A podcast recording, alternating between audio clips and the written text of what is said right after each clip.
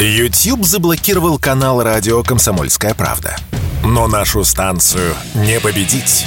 Видеоверсии всех наших программ смотрите во ВКонтакте в группе «Радио Комсомольская правда». Здесь вы найдете прямые эфиры, эксклюзивные закадровые съемки и неформальное общение с нашими ведущими. Спешите видеть «Радио КП». Что будет? Честный взгляд на 12 июня. За происходящим наблюдают Игорь Виттель и Иван Панкин. Здравствуйте, друзья, в студии радио «Комсомольская правда» Иван Панкин. Игоря Виттеля сегодня не будет. У него ответственное секретное задание по партийной линии, разумеется. Поэтому он сегодня находится на нем. Но все в порядке, друзья, и совсем скоро он вновь к нам присоединится. Я напоминаю, что трансляция идет на всех платформах, в том числе на вражеском YouTube. Там вы можете найти нас очень простым способом. Напишите в поисковой строке, что будет, Панкин, Виттель, и вы, скорее всего, наткнетесь на канал «Что будет». Там пока 5,5 тысяч подписчиков. Подписывайтесь, пожалуйста. И поставьте лайк, пишите в чат. В середине, в конце этого часа, в середине следующего, во время больших перерывов, я буду отвечать на ваши вопросы, разумеется. Далее в разделе комментариев, если будете слушать записи, пишите, пожалуйста, темы и гостей для эфиров, жалобы и предложения. Все изучим и рассмотрим. Разумеется, не забывайте и про другие платформы, тот же ВКонтакте. Там мы развиваем нашу группу. Тоже, пожалуйста, вступайте в эту самую группу. Телеграм-канал «Радио Комсомольская правда». Не забывайте. Мой телеграм-канал Панкин, не забывайте. Телеграм-канал Игорь Виттель, Виттель Реальность, пожалуйста, не забывайте. Ну и есть еще другие площадки. Рутюб, тоже, наверное, надо сказать. Рутюб очень важно. Рутюб наше все, что называется. Я надеюсь, когда-нибудь Рутюб вспомнит о том, что когда-то его называли российским ответом YouTube, российским аналогом YouTube. Было это в далеком, по-моему, 2008 году. А потом он канул в лету. Но тогда еще было все как-то очень даже ничего, на самом деле. Были такие попыточки прорваться. Прорваться на территорию больших э, видеохостингов. Но что-то не задалось, что называется. Что-то у них не получилось. Далее потом продали. И потом уже, видимо, не в те руки угодил наш э, старый добрый Рутюб. Ну и, конечно же, друзья, если вы больше любите слушать и не смотреть, то Милости просим на любые подкаст-платформы. Яндекс Музыка, Google Подкаст. В Apple подкастах нас, к сожалению, больше нет. Нас оттуда выгнали, как в свое время основные каналы из YouTube, поэтому мы сейчас вещаем подпольно. Но есть такие, например, площадки, как подкаст.ру еще. Вообще самое удобное. Подписывайтесь там на шоу, что будет, и все будет замечательно. Приступаем. Что будет? Вот уже, кажется, 31 раз мы отмечаем День России. День, а, насколько я понимаю, день, вот сейчас точную формулировочку посмотрим, да, чтобы никого не обидеть. Государственный праздник Российской Федерации отмечался ежегодно с 12 июня 92 в день принятия декларации о государственном суверенитете 12 июня 90 года.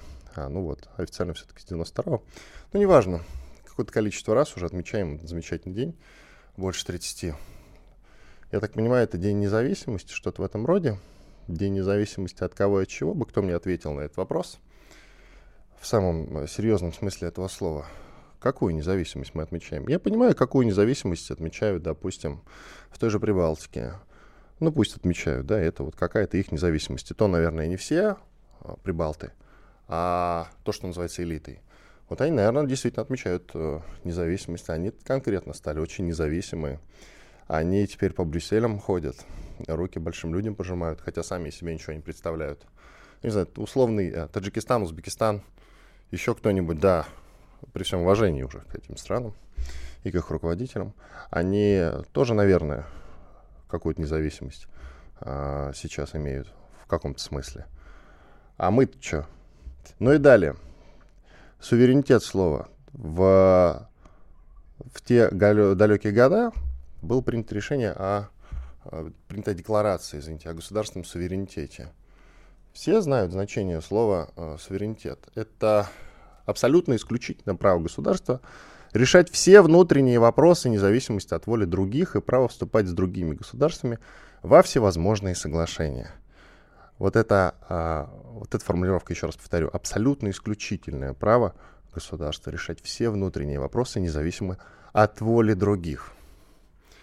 Те, а, в том числе бывшие постсоветские республики, точно обладают суверенитетом? Я что-то сомневаюсь. Что касается нашего суверенитета, это очень интересная история. Так как а, начали-то мы этот праздник отмечать в 90-е, а, собственно, при Ельцине, он же участник всех этих подписаний. Вот мне очень интересно, какой суверенитет тогда был у России при Ельцине. Ну какой? Если а, при Ельцине, Ельцин же спрашивал разрешение а вот подписав, допустим, договор о распаде Советского Союза, Ельцин сразу доложил об этом Бушу, Бушу-старшему, разумеется. И перед Клинтоном отчитывался. Какой к чертовой бабушке у нас тогда был суверенитет? Когда начался суверенитет у России? Между прочим, 24 февраля 2022 года, это уже третья попытка. А первая была в Мюнхене в 2007 году. А, путинская речь в Мюнхене. Это первая попытка – а, отстоять, именно отстоять свой суверенитет. Вторая попытка — это Крым. В общем-то, две точно абсолютно успешные. А, я помню, в 2007 году, когда Путин выступил, а, рассказывали те, кто были тогда вместе с Путиным, говорили, все переглядывались. А потом представители других стран побежали, значит, к американской делегации спрашивать, что делать, как нам реагировать, как нам реагировать какой-то момент а, представители американской делегации уже не выдержали и сказали, да, отвалите от нас, реагируйте как хотите. Мы-то откуда знаем? И действительно, это была растерянность для них. Россия вышла из-под контроля первый раз. Первый раз даже не попытались, наверное, а именно начали, начали в 2007 году отстаивать свой суверенитет. Ну и потом 14-й Крым. Сейчас вот военная спецоперация. Она, конечно, идет труднее, чем то, что началось после 2007 года, хотя и тогда уже нам начали, на самом деле, неплохо так гайки закручивать. А, война, ну, можно сказать, война с Грузией, а она же не сама по себе началась, не так ли? Она же не просто так. Ноги растут 2007 года, на самом деле. Именно с путинской, мюнхенской речи. Так что, друзья, мне кажется, правильно дорогой идем. В этом смысле все в порядке. Далее очень хорошие новости приходят с фронта. Об этом поговорим сегодня. У нас будет и э, Григорий Кубатян, военный корреспондент, и Саша Коц э, обещается быть. Э, расскажем а, и поговорим о том, как горят знаменитые американ... точнее, леопарды немецкие. Немецкие кошки.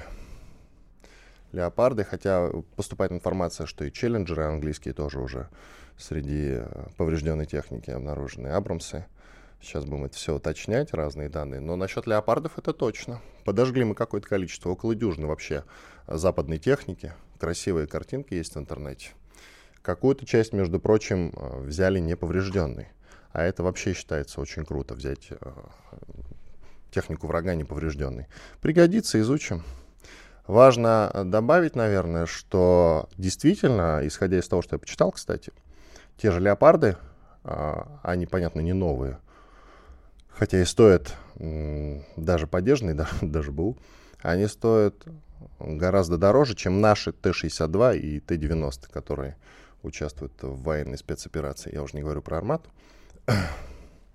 Т-90 э, старая версия. А они все были модернизированы, причем неплохо так. Хороший апгрейд получили. И вообще, в принципе, у тех же Т-62 у них все очень неплохо с дальностью и точностью стрельбы, с мобильностью все в порядке. Это вам, кстати, любой военный эксперт подтвердит. Плюх, э, плюс их э, модернизировали, целые заводы под это выделили.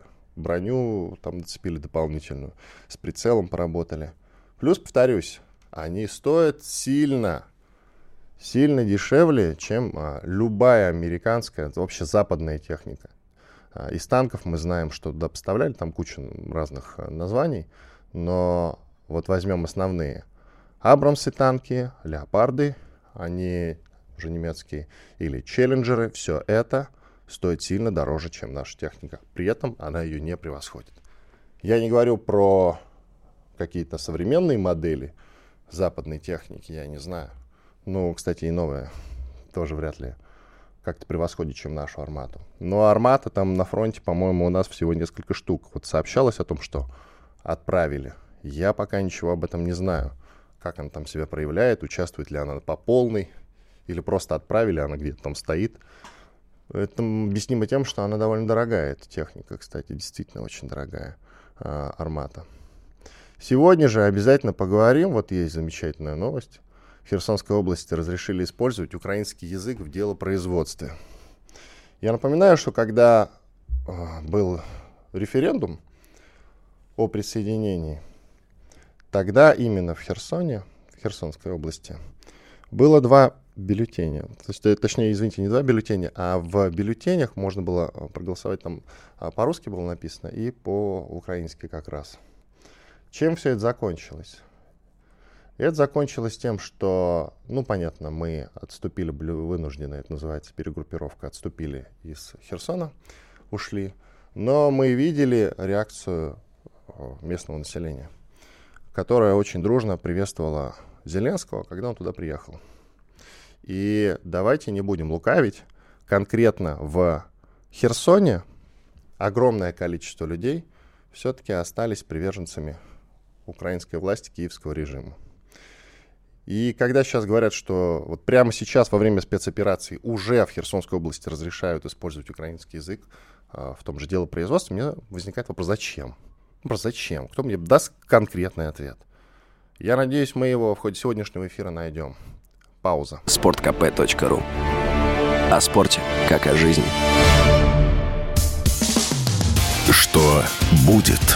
Честный взгляд на 12 июня. За происходящим наблюдают Игорь Виттель и Иван Панкин.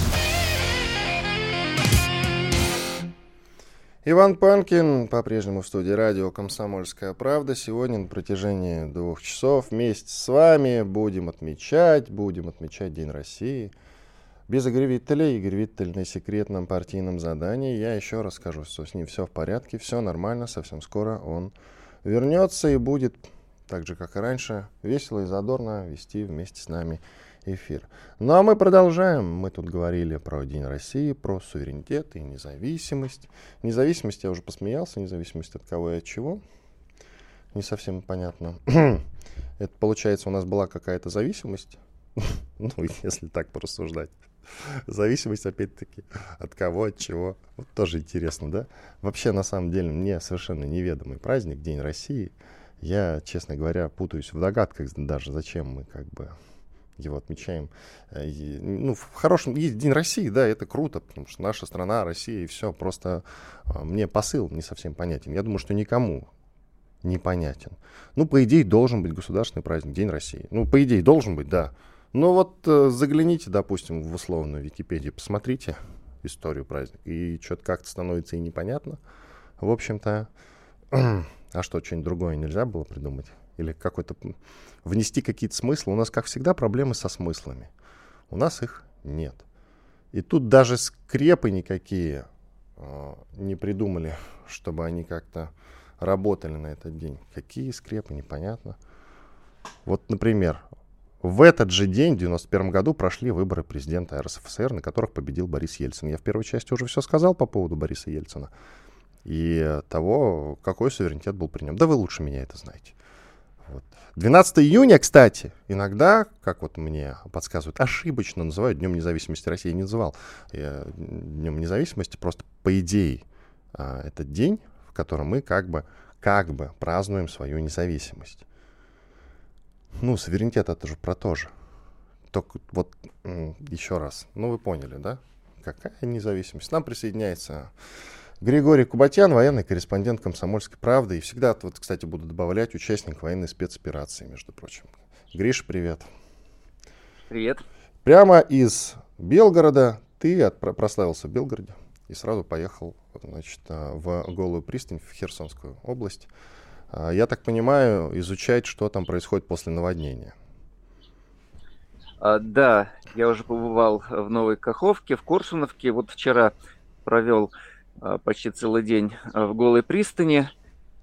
Ну, ситуация драматическая. Город, в котором раньше жило 17 тысяч жителей сейчас полностью затоплен, и уровень воды поднялся, ну, где-то местами на 2,5 метра. То а нам сообщали, Гриш, что, он, что вода уходит. Да. Нам сообщали, что вода уходит, или это не вода, так? Вода уходит, но еще она не полностью ушла. То есть вот э, местами, там, в тех местах, где э, мне было, допустим, по колено или вот по, по бедро уровень воды, и вот если поднять э, руку вверх, вот как раз по вот эту мою, значит, по, по края пальцев, вот до, до туда вода доходила. Сейчас она частично схлынула, но не везде. Э, только вот в той части города, куда мне удалось там, за, заплыть на лодке, там местами глубина метра или полтора метра все еще сохранится, а дальше еще глубже. Вот, а сейчас продолжается работа по эвакуации э, граждан. Ну, некоторые отказываются эвакуироваться на верхних этажах, э, они чувствуют себя более-менее в безопасности. Но То есть, подожди, подожди, уточняю. Том, То есть, двухэтажный да. дом, и люди на втором этаже живут, да, первый затоплен. Я правильно понимаю? Да, да, да. Ну, Офигеть. там есть и пятиэтажки.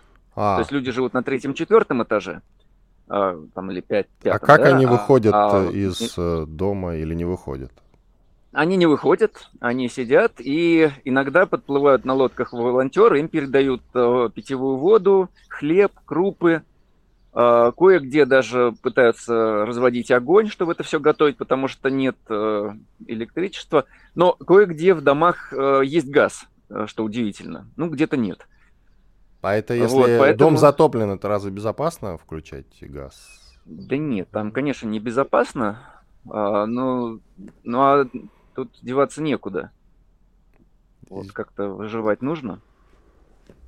А, ну, некоторые люди просто настолько напуганы, что просто никуда не хотят уезжать, как бы хуже не было. А напуганные боятся. мародеров или чего, чего боятся? Не, ну раз, разные причины, разные причины. Здесь же э, вообще нет вещания э, российского телевидения, работает только украинское телевидение, и оно просто за, запугивает людей, говорят, что вот если вы сейчас покинете квартиру, вас э, в Россию вывезут и куда-нибудь сразу в Колыму. Вот, и дальше вас уже никто там не найдет. Поэтому, значит, ни в коем случае никуда не, не уходите. Мы скоро придем и вас всех спасем. Вот так вот а, им говорят, и они поэтому сидят по домам. Ну, реально, им страшно, там, потому что э, и, и так, в общем, все находятся в таком состоянии шока, а, и не, не понимаешь, что дальше будет и как дальше жить. Но часть, э, часть людей э, самоорганизовалась и значит, э, нашли лодки и помогают другим как-то людей вытаскивать, снимают с крыш, вывозят в безопасное место, спасают собак, кошек, развозят продукты. Ну, то есть большое волонтерское движение – но э, надо понимать, что еще вот, несмотря на, на вот этот вот высокий уровень воды, на затопленные дома, многие дома просто обрушились, отсутствие электричества, отсутствие питьевой воды, потому что вода заражена. А, и пить вообще нельзя, и, и даже вот сейчас та, та вода, которая поступает, тоже ее пить нельзя. А, вот. А, Гриш, скажи, пожалуйста, я, наверное, задам да. максимально глупый вопрос, я упустил из виду. Скажи, мы же контролируем а, этот населенный пункт или нет? Российские силы его контролируют. Я вижу информацию, что решили закрыть на карантин а, российские силы а, в Херсонской области, город Голая пристань. Об этом сообщает иноагентская «Медуза». Ну, он не закрыт. То есть там люди продолжают находиться, там наши военные. Просто проблема в чем? Там, где были позиции наших военных, оборудованные позиции, их просто смыло. А, и сейчас их там нет. Поэтому единственный вариант э, это контролировать на лодках. Поэтому военные там, они на катерах. Они, они кстати, участвуют, э, помогают тоже э, мирным жителям, вывозят их, эвакуируют. Но город находится под обстрелами. И обстреливают тех, кто пытается эвакуироваться. Буквально два дня назад обстреляли группу э, гражданских, которые пытались эвакуироваться, попали в автобус, автобус там разбит, убит водитель, убита беременная женщина. Э, они просто пытались выехать из города и все. То есть вот э, и, и обстрелы продолжаются. Поэтому, ну, конечно, люди боятся. Но э, город под контролем наших военных. Другое дело, что есть опасения, что на лодках какие-то группы могут там диверсионные попытаться зайти в город. Вот, но пока не заходили. Мрак. Ну, насчет э, настроений, ты говоришь, что украинское телевидение там вещает, а в целом там какие настроения? Российские или проукраинские? Ну, они смешанные. Смешанные. Они смешанные. То есть э, значительная часть людей, с которыми я общался, они э, поддерживают Россию. Есть часть, которая не поддерживает. Есть часть просто людей, которые не знают, э, ну, просто они потеряны, они находятся в таком вакууме информационном. Сейчас еще электричества нет, то есть даже и никак не и не понять там, ну, новостей просто нет, да, непонятно, что происходит, они не знают, что там взорвалось, как, почему все затопило. Они просто, ну, не, нет даже информацию взять. Поэтому... Слушай, Гриш, только не думай, что ситуация. я тебя там как-то пытаюсь подставить на этот счет, да, но порассуждать же надо. Э, скажи, пожалуйста, вот, э, вот новость. В Херсонской области разрешили использовать украинский язык в делопроизводстве. Подписал э, документ временно исполняющий обязанности главы Херсонской области Владимир Сальдо. У меня по этому поводу сомнения. Не то чтобы я против там украинской культуры, на самом деле, украинского языка, нет. Но вот прямо сейчас, во время спецоперации, это зачем? Вот как ты думаешь, есть у тебя ответ на этот вопрос? И как ты к нему относишься? Позитивно, нейтрально? Но я точно не могу сказать. Наверное, у тех, кто принимал это решение, были свои э, резоны для этого. Э, люди, с которыми я общался, местные жители, достаточно много, много значительно их число, э, говорят на украинском языке. И поэтому, если их сразу э, там резко, может быть, там, заставлять учить русский язык, потому что многие же его даже не учили в школе. Ну, то есть просто они не знают, молодежь не знает русского языка. А кто-то, ну, деревенские люди тоже они, или, или, может, знают его плохо. А, может быть, их пугает вот это вот а, запрет украинского языка. Да, и так люди ну, напуганы и напряжены, а, а еще им, значит, запретят. Мы же не воюем с украинским языком самим по себе. Мы как бы воюем за то, чтобы русские не запрещали. Э, вот. А поэтому, ну, мне сложно сказать. Я, я думаю, что, э, наверное, э, ну, мне вот часть людей встречалась, которые там решительно против того, чтобы их заставляли говорить на мове, да, вот из, из числа местных жителей. Они не хотят вообще ее и слышать, и, и знать. Но многие просто говорят, что у них ну, нет другого языка, вот они вот так говорят, или говорят на суржике. То есть они говорят на украинском так, что я понимаю. Ну, понятно. Но при этом это все-таки не русский. А я видел, э, вот у нас уже как раз заканчивается время, я натыкался пару раз на видеоролики в YouTube, где на чистом украинском люди рассуждают, пошла вон эта проклятая украинская власть, и где Россия. При этом, а, судя по всему, действительно плохо знают русский язык. Бывает и такое. Григорий Кубатьян, военный корреспондент «Комсомольской правды». Он прямо сейчас находится в Херсонской области и будет радовать нас своими выходами в эфир время от времени. Спасибо, Гриша. Ходим на перерыв. Через 4 минуты продолжим. Чтобы получать еще больше информации и эксклюзивных материалов, присоединяйтесь к радио «Комсомольская правда» в соцсетях. В отечественных социальных сетях. Смотрите новые выпуски на Рутьюбе, читайте телеграм-канал, добавляйтесь в друзья ВКонтакте, подписывайтесь, смотрите и слушайте. Радио «Комсомольская правда». Самая оперативная и проверенная информация в эфире и соцсетях. Что будет? Честный взгляд на 12 июня. За происходящим наблюдают Игорь Виттель и Иван Панкин.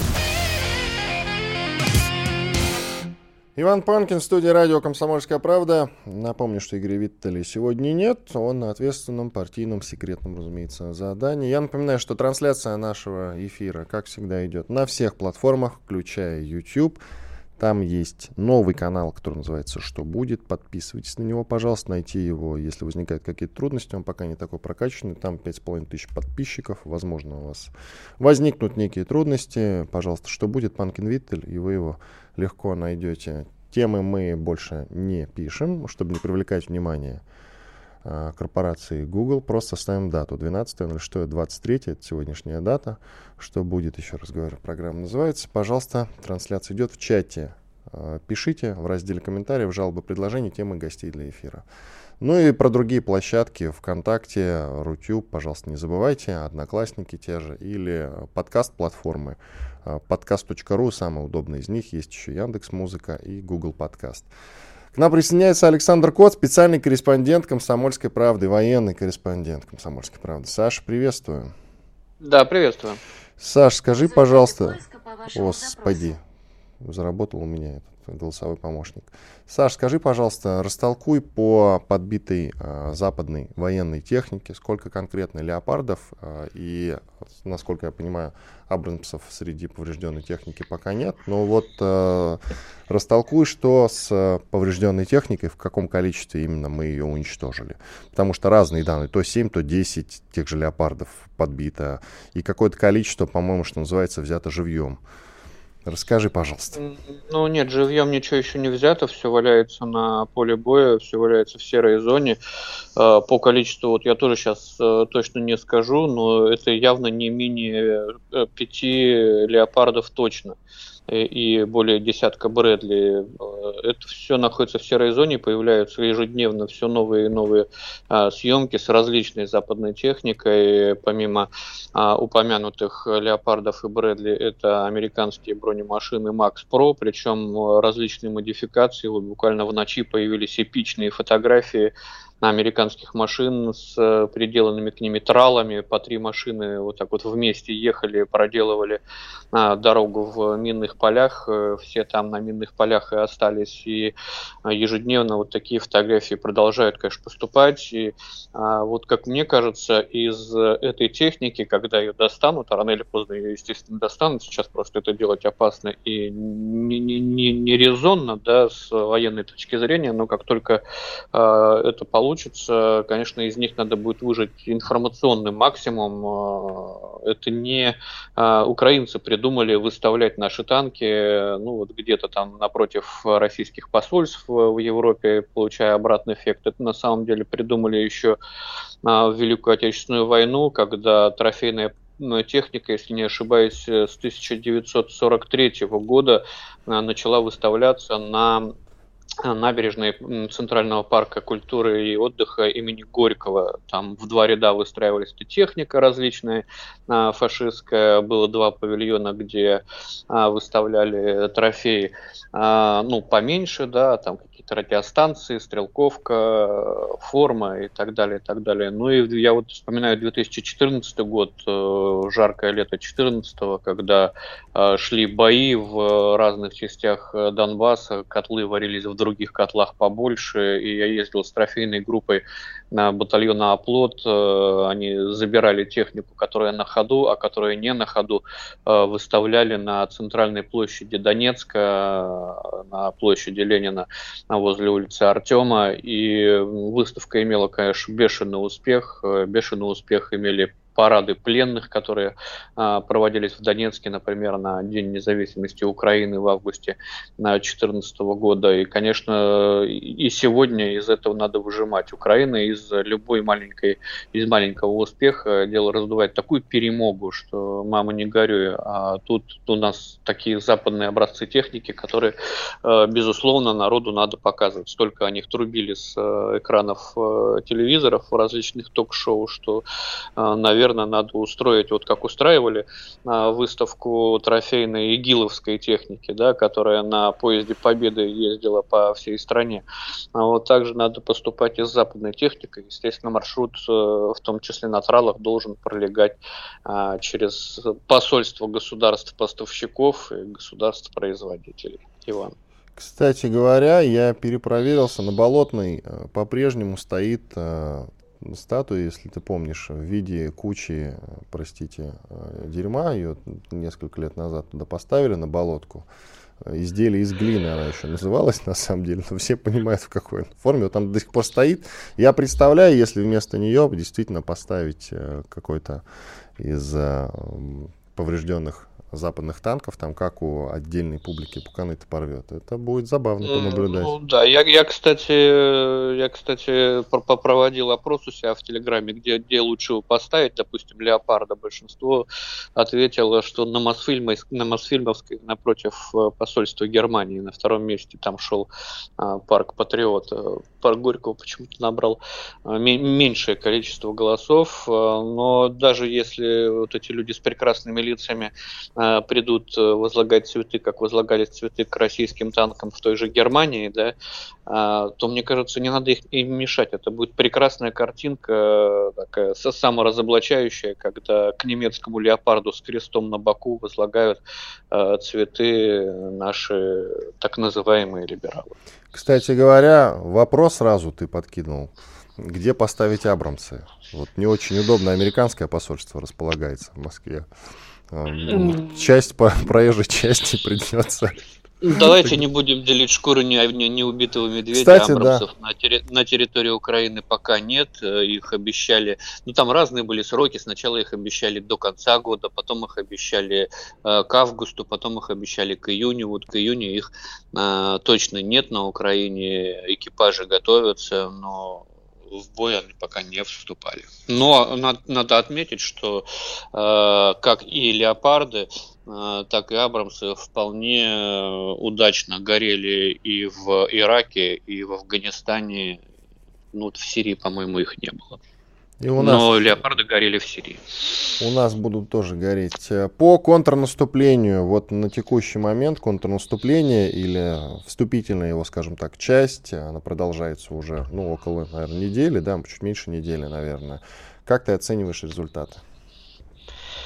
А, ну, я думаю, что оценивают результаты в Киевском Генштабе, и там ими, наверное, не совсем довольны, потому что линия а, обороны наша остается стабильной, а, она стабильна и в районе Васильевки, начиная от э, Каховского водохранилища, и в районе Орехова там оборону не удалось прорвать. Есть определенные успехи украинской армии на Временском выступе, потому что удалось им протиснуться на, на, на юг э, от э, Нововеселки, но э, там продвижение у них такое по разбитым деревням, штуки 3-4 они заняли, там, включая нескучное, которое в последнее время на слуху. а, уперлись э, в районе Урожайного, в районе Макарова, прошу прощения, а, в наши оборонительные порядки. То есть они вклинулись, если смотреть по карте, километров на 5, это, конечно, а, много, но не сказать, что они прорвали оборону, потому что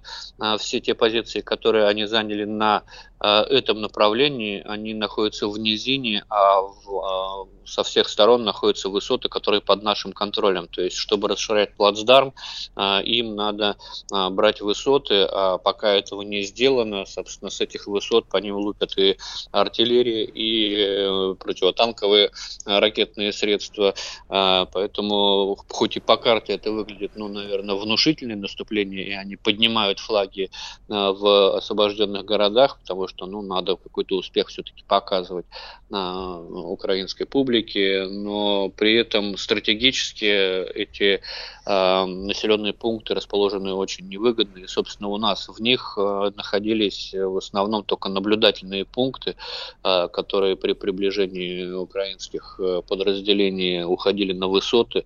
Ну, в принципе, тактически все верно. Будем смотреть, как дальше будут развиваться события на этом направлении. Оно, ну, такое меня на самом деле беспокоит, потому что если вдруг украинское командование решит, что это направление перспективное, они начнут перебрасывать туда резервы и пытаться а, продавить, расширяя плацдарм а, ну, там, в сторону Угледа, Угледара, например, в сторону на Волновахи, будут пытаться выйти на Старомлиновку, которая стоит на трассе, идущей на Мариуполь. То есть вместо того, чтобы разрезать э, от Орехова Запорожскую область на две части, ну и отрезать, получается, всю группировку в Херсонской области, они могут попытаться отрезать вообще и всю Запорожскую область, и Херсонскую э, походом на Мариуполь вот э, через как раз э, те населенные пункты, о которых я только что упомянул. Это, конечно, такой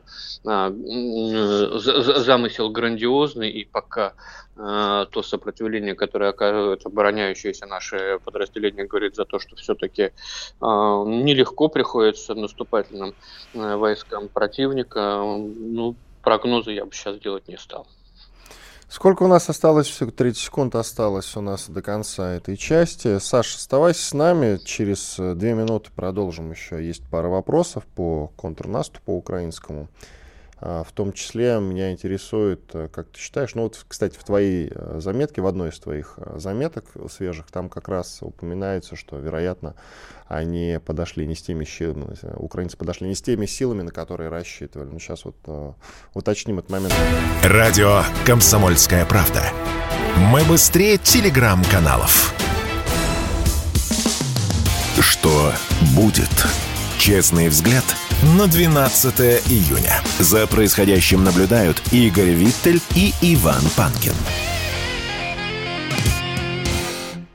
Иван Панкин и Александр Коц, военный корреспондент «Комсомольской правды». Саш, вот среди прочих вопросов интересует э, в твоей заметке одной из сказано, что противник явно подошел к своему наступлению не с теми ресурсами, на которые рассчитывал. И вот э, другой пункт, э, чтобы не прогадать, Киев решил не держать тузы в рукавах. И, может быть, на самом деле они пока бросают минимальные какие-то свои ресурсы в бой, как ты считаешь? А впереди, нас, а впереди нас ждет жаркое лето, да?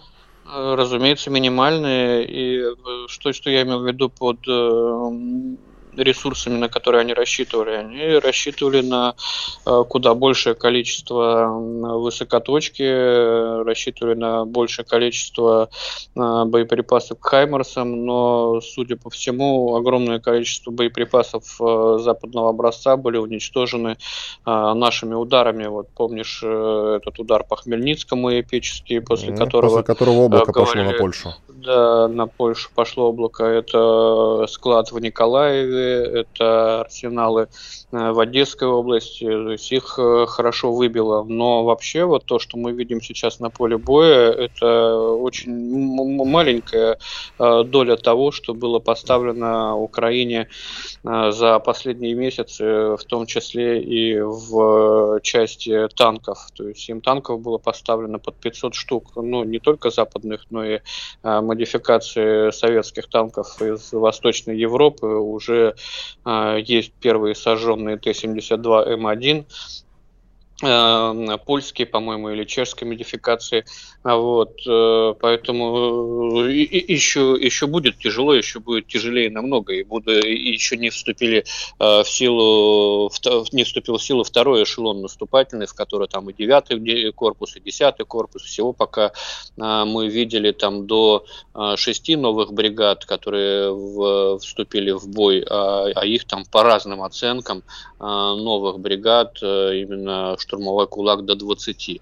Вот, поэтому они, они просто сейчас в ходе вот этого наступления э, пытаются на, на всех направлениях э, нащупать тонкое место, чтобы прорвать, и в зависимости от успеха на этом тонком месте туда и будут перебрасывать э, еще больше войск. Вот у них э, четко прослеживается э, недостаток э, средств противовоздушной обороны, потому что э, они фактически посылают вот эти, ну я не знаю, можно это и разведкой будем назвать, но это и наступательные войска. Они их посылают фактически без э, прикрытия с воздухом. Собственно, и авиация у них тоже, конечно, не, не столько, сколько у нас. У нас авиация работает последнюю неделю круглосуточно и без остановок, и в том числе сбивали и самолеты противника.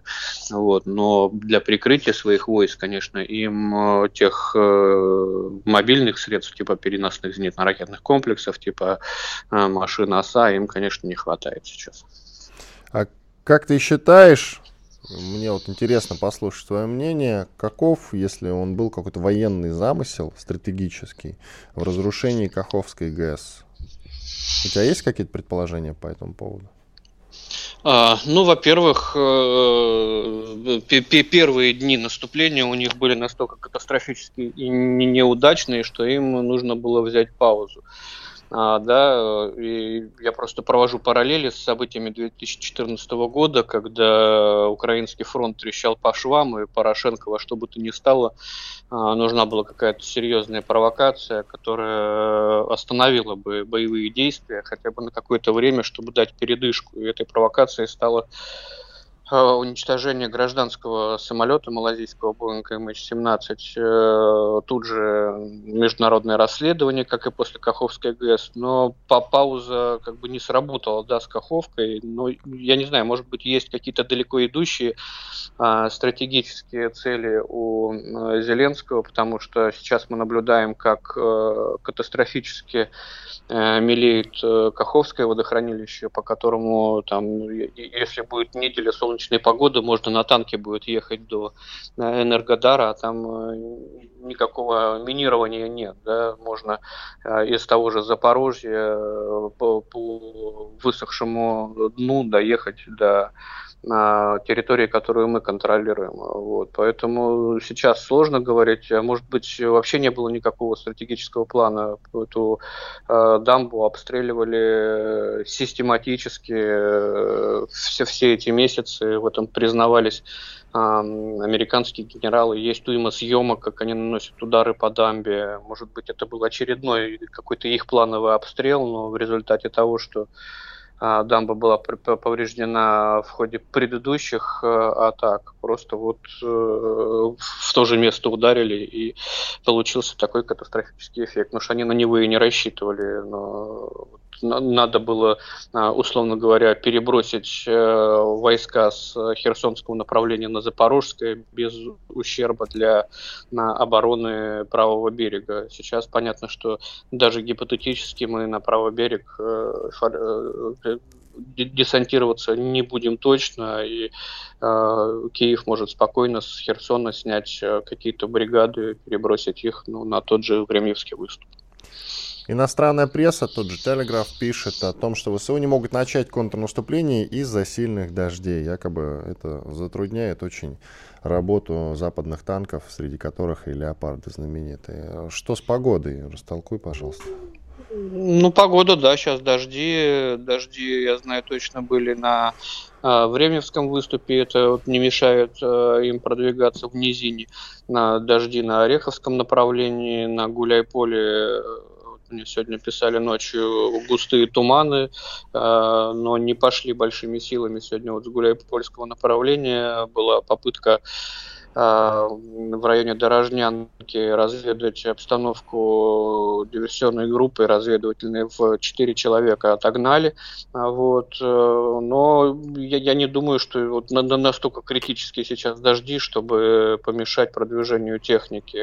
Если они неделю бы шли, как э, э, в конце апреля, в начале мая, ну, это бы сказалось, да, на, на движение техники. Пока ну, не столько не столь катастрофические эти дожди, чтобы застопорить всю наступательную операцию. А вообще э, можно ли делать ставку, скажем так, на дожди, мол, хорошо, что идут дожди, это затрудняет им начало контрнаступа, или на самом деле это такая плохая тактика? Начало контрнаступа было месяц назад, давай вот на этом определимся. Э, контрнаступ уже идет. Э, он может затормозить, да, погода может затормозить этот контрнаступ, и нам, безусловно, это будет на руку, потому что э, в ходе оборонительных действий мы, естественно, тоже несем потерю. Можно вспомнить только официальные цифры цифры, э, которые озвучивал Сергей Шойгу по первым дням, дням наступления, это 71 погибший, более 200 раненых, и Э, я уж не помню, но там большое количество техники было выбито у нас, в том числе и танки. И каждые, каждые сутки контрнаступления Украины, они и, и нам наносят поражение, не только мы им. Поэтому, конечно, э, нам передышка на руку, мы можем там перегруппироваться для дальнейших оборонительных действий, мы можем наладить какие-то разрушенные логистические цепочки, мы можем подвести боеприпасы, мы можем провести ротацию, если есть кем. Конечно, любая пауза во время таких контрнаступлений, она нам играет на руку. И еще по поводу э, потерь, все-таки у меня подписчики, наверняка тебе задают подписчики этот вопрос по поводу потерь. Я понимаю, что мы обязаны ориентироваться все-таки на те цифры, которые нам называют Минобороны. Но все же э, скажи, пожалуйста, вот э, есть у меня пара настырных подписчиков, которые говорят, что у нас примерно одинаковые потери с украинской стороной. Я им говорю, что потери минимум один к трем, а, а то и один к четырем на самом деле. А ты что скажешь? Ну, я не буду давать никакие цифры. Опираясь на закон о том, что в мирное время, а у нас сейчас не военное время, а, данные о потерях в армии составляют э, государственную тайну или секретность. Но я не могу назвать. То есть опираемся только на то, что, э, что озвучивает Министерство обороны. Спасибо большое. Александр Коц, военный корреспондент «Комсомольской правды», был с нами на связи. Так, что касается э, того, что сейчас будет предпринимать э, ну, натовские силы э, в рамках вот этого самого, если это можно так назвать, контрнаступления, пока это все-таки попытки э, контрнаступления, какие-то разведки боем, хотя и более расширенная, скажем так, их версия. Э, конечно, сейчас военная помощь Украине возрастет. Мы думаем, что вот сейчас, допустим, Украина несет потери, у Украины там поражение, может быть, даже поражение за поражением, неудача на фронте. И, наверное, надо как-то потихоньку сворачиваться. Ничего у них, у Украины, у ВСУ не получается. Нет. Конечно же, сейчас все совсем наоборот будет. Сейчас они усилят, увеличат поддержку Украины. В технике точно. И я думаю, что и финансовая поддержка киевского режима тоже будет э, весьма и весьма высокая. Все будут страны скидываться. По чуть-чуть, понемножечку, кто сколько может, с миру по нитке, будут подкидывать на существование киевского режима, чтобы он болтыхался сколько мог. я думаю, что надо ждать большой пакет военной помощи в ближайшей перспективе. Ведь, как я уже говорил неоднократно, это ведь, ну, война мы называем спецоперацией, она идет, скажем так, не на а, полное безоговорочное уничтожение России. Нет, нет, нет. Потому что победить вот так вот на поле боя они нас не могут. Они пытаются нас ослабить.